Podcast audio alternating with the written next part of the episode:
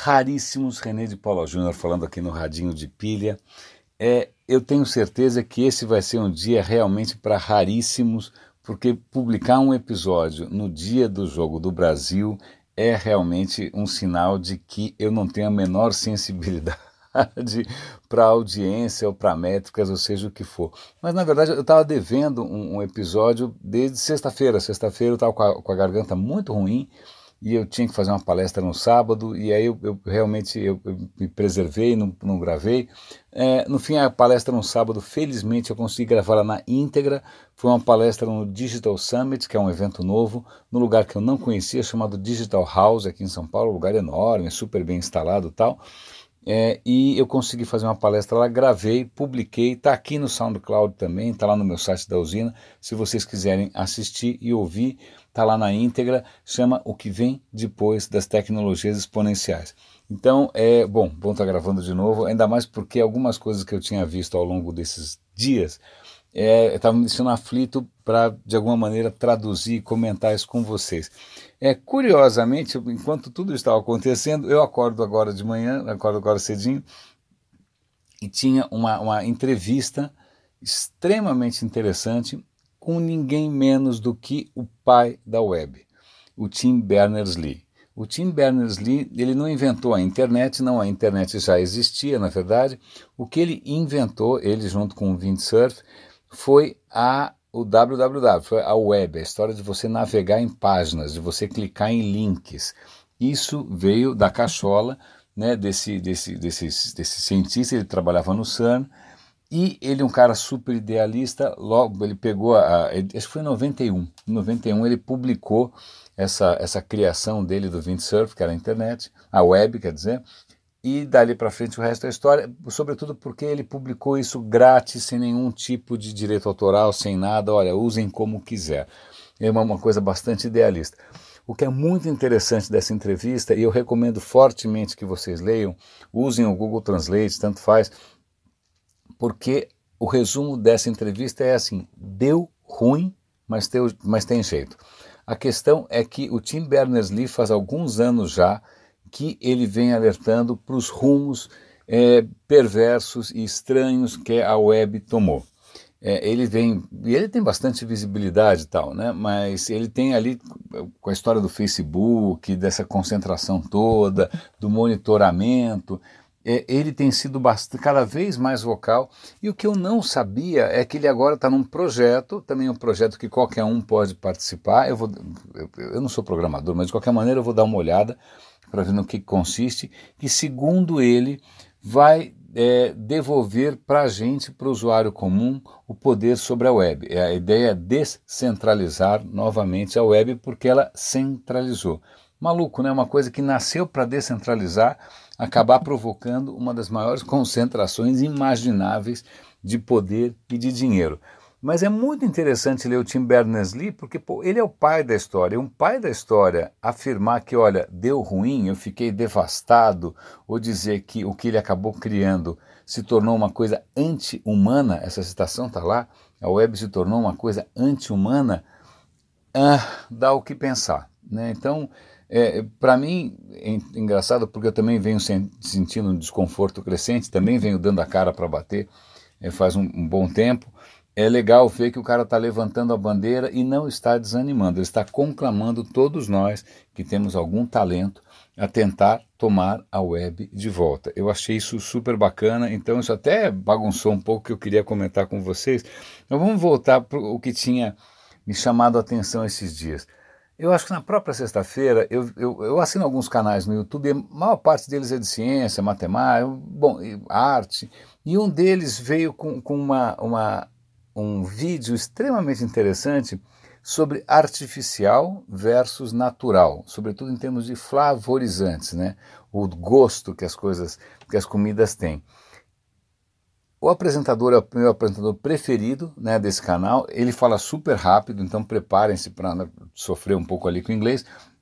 Mas a questão é extremamente interessante porque ele tenta é, desmontar um pouco o mito do artificial versus natural. Ah, não, se é natural é bom, se é artificial é ruim.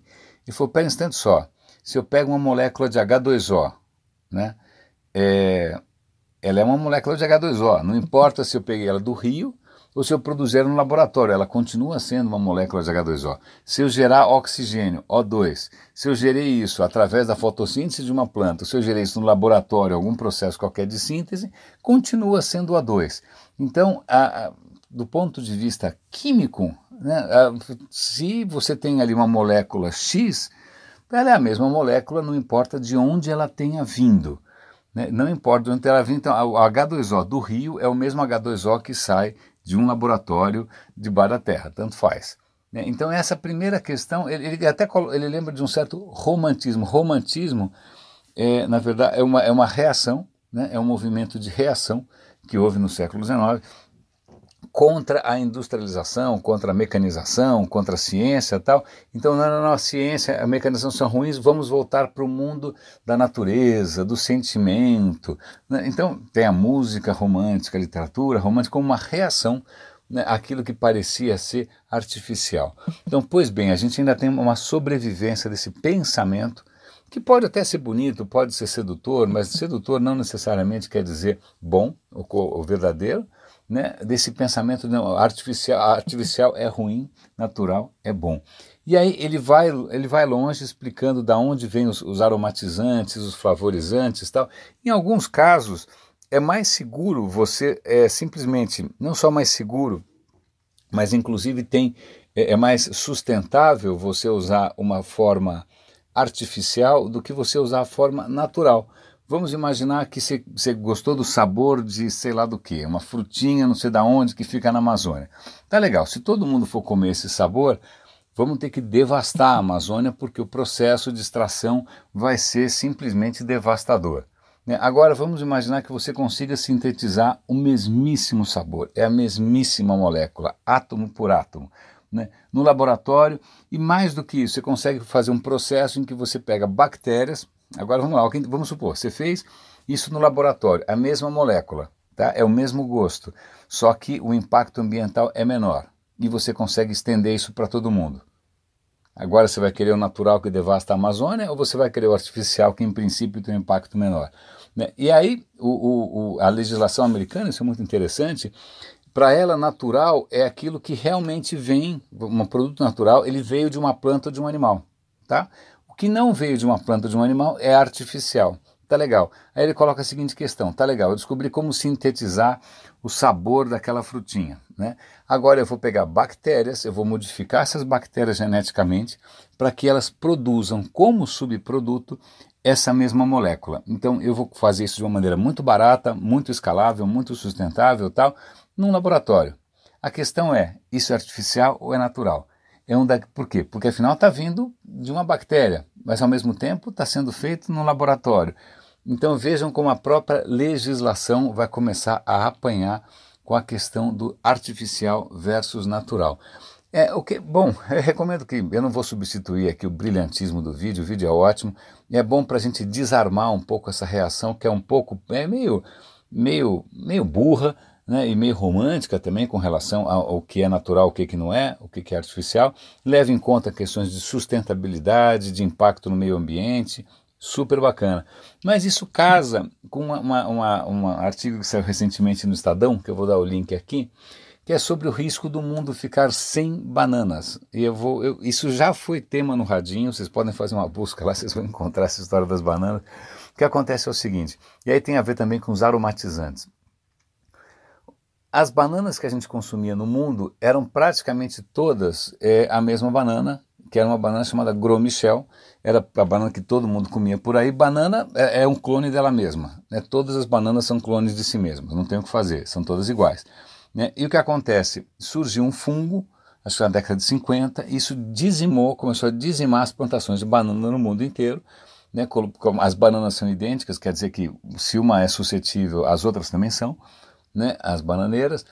O que acontece? Por sorte, um inglês é, é, tinha estava experimentando no jardim dele com uma nova variedade de banana que ele tinha trazido da Ásia, estava lá, o cara gostava de mexer com essas coisas, e ele criou uma variedade de banana que não era sensível a esse fungo. É, então, essa banana foi um sucesso, é a banana Cavendish, que é a banana que todos nós comemos por aí, né? É a mesma banana que todo mundo come no mundo inteiro. Maravilha, Cavendish. E o que acontece? Agora o fungo também começa a atacar a Cavendish, e se ele atacar a Cavendish, estamos sem plano B. Então, é, isso por si só já é uma notícia interessante, mas o que é curioso é o seguinte: é, isso não consta nesse artigo do Estadão, mas eu lembrei de memória de um post anterior no Radinho. Acontece que quando você vai hoje, na, o cara te dá um troco na padaria, te dá uma balinha sabor banana, o sabor banana é meio fake. Você fala, ah, como um sabor artificial. É porque ele é artificial, ele não é bom. Na verdade, a história é mais interessante. Quando esse sabor artificial de banana foi criado, a banana que todo mundo comia, a referência era a Gromichel. Então, ele é uma réplica exata do sabor da Gromichel. O que acontece é que a Gromichel acabou. E agora só comemos a Cavendish. Então, ele não reflete mais a banana que a gente come, ele reflete a banana que a gente comia. Né? É, olha que coisa engraçada. Então, o sabor da, da, balinha que a gente encontra por aí, o sabor artificial, ele, ele seria excelente se a banana natural é, não tivesse ido para o espaço. É só uma curiosidade aqui, é, para relembrar coisas que a gente já tinha comentado. O que mais que tem aqui que eu queria comentar com vocês? Uh, muito interessante, um estudo feito na Inglaterra. Na verdade, eles pegaram 22 estudos em nove países é, e chegaram a uma conclusão, que é, eu acho, é, eu estou sorrindo aqui, é uma conclusão tão óbvia, né, mas é tão interessante, que se você quer realmente reduzir a mortalidade das pessoas, ou seja, estamos falando aqui de saúde, de saúde pública, né, qual é a grande inovação que você tem? É tipo Watson, teste de DNA? Não, é simplesmente as pessoas visitarem sempre o mesmo médico. Né? É, é, o fato de você ter sempre o mesmo médico ao longo da sua vida, isso tem um impacto enorme sobre a sua saúde, sobre a sua taxa de mortalidade, expectativa de vida tal. Isso é, puxa, tão simples, ninguém está falando que em tecnologia nenhuma, é simplesmente a maneira como você estrutura o serviço de saúde. Eu já ouvi dizer que alguns países é, investem muito nesse conceito de médico da família, que eu acho bárbaro, eu sinto muita falta disso, eu acho que hoje pelo menos a minha perspectiva, a minha experiência com o sistema de saúde é está toda quebrada, porque toda vez que você vai num lugar, você começa do zero, o cara nunca te viu, vai ter que pedir os exames de novo, né? ele nunca mais vai te ver de novo também. Então, essa continuidade de tratamento com o mesmo especialista tem um efeito positivo. Então, olha aí, né? Que disruptivo, né? Que inovação, não é uma inovação disruptiva, puxa vida, é uma coisa simples e aparentemente com um efeito é bárbaro. É, vamos pensar que é, a gente sempre pensa em como curar os doentes, a gente se esquece que, mais importante ainda do que isso, é como evitar que as pessoas fiquem doentes. Né? Como é que você evita que as pessoas fiquem doentes? É, isso é, é, é não só do, N pontos de vista humanos e sociais, mas também de custo. Né? Quando um cara fica, quando você evita que o cara fique doente, é uma economia geral para o sistema. Né? Isso é, é, muito interessante ver como, às vezes, uma mudança simples de política pode fazer diferença. Vamos ver se eu deixei de comentar alguma coisa com vocês. Instante só. Parará, parará, parará. Ah, eu vou dar um link aqui, é, para quem é um pouco mais velho, pode ser interessante, a lista do, dos 10 telefones mais vendidos de todos os tempos. É muito interessante. Ok, um deles é o, um dos iPhones, acho que é o iPhone 6, isso não é muita surpresa, mas é muito legal ver a lista que tem, tem modelos ali que foram vendidos tipo 200 e tantos milhões, sei lá, mais ou menos nessa escala. E alguns deles eu conheci, alguns deles eu tive, inclusive tenho saudade.